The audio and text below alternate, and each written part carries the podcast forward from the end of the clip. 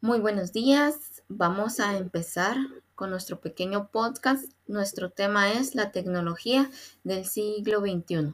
Vamos a iniciar con las pequeñas palabras de señor Marina López. Para introducir el tema, podemos definir que la innovación y el cambio tecnológico en el siglo XXI surge en el intensivo de las tecnologías, de la información de la comunicación, modificando radicalmente la dinámica social, las formas de comunicación, la movilidad, la integración y las actividades productivas. Muchas gracias, señor Marina. Eh, continuando, eh, le vamos a dar la palabra al profesor Francisco Más. Hola, señor Lucy, profesor Julio, señor Marina. Es un gusto saludarles. Entonces, la revolución de la información y tecnología de las comunicaciones constituye un área de oportunidad para la sociedad, el gobierno, la educación, el sector industrial y empresarial, pero también significa un objeto de preocupación en muchas áreas que van desde la alteración de la conducta social, fenómenos de adicción, por ejemplo, el uso de la telefonía móvil, los llamados videojuegos o el uso excesivo del Internet. Claro, estoy tratando de identificar cuáles son las posibilidades, cuál es el horizonte que debemos de seguir y enfrentarnos en cuanto al uso de la tecnología en la educación. En la actualidad han surgido muchos cambios, han surgido muchos avances científicos. Muy bien, ahora le damos la palabra al profesor Julio Víctor Más.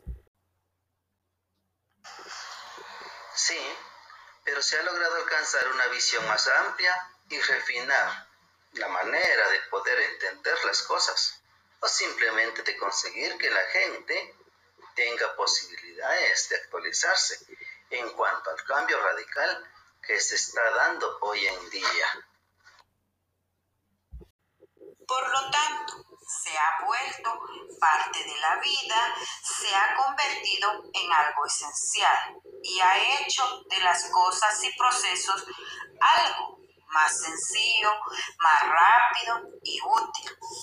Por eso se dice que el impacto de la era digital fue disruptivo, antes y después, y semejante impacto de cualquier invento se relaciona con su utilidad. Claro, señor Marina, pero hasta donde yo sé, se está evolucionando constantemente las plataformas y los programas que están facilitando el proceso educativo y social. Por ejemplo, en el campo de la medicina, durante el siglo XXI ha estado evolucionando constantemente y se está centrando en nuevas formas de curar a los enfermos. Entonces, profesor Julio, ¿qué nos puede decir usted al respecto de esto? Por supuesto, pero hoy en día no estamos diciendo que las computadoras serán como los seres humanos pero creo que en muchos de estos escenarios de ciencia ficción en los que las computadoras serán como los humanos son erróneos. Los ordenadores difieren muchísimo de ser como los humanos, en particular en lo que se refiere a la conciencia. El problema es otro, es que al sistema, al sistema político, militar y económico en realidad no le hace falta la conciencia. En conclusión, los avances tecnológicos no se detendrán. Seguirán optimizando, simplificando y mejorando los procesos y productos de cada faceta en que se encuentra. Muchas gracias compañeros eh, por cada uno de sus aportes.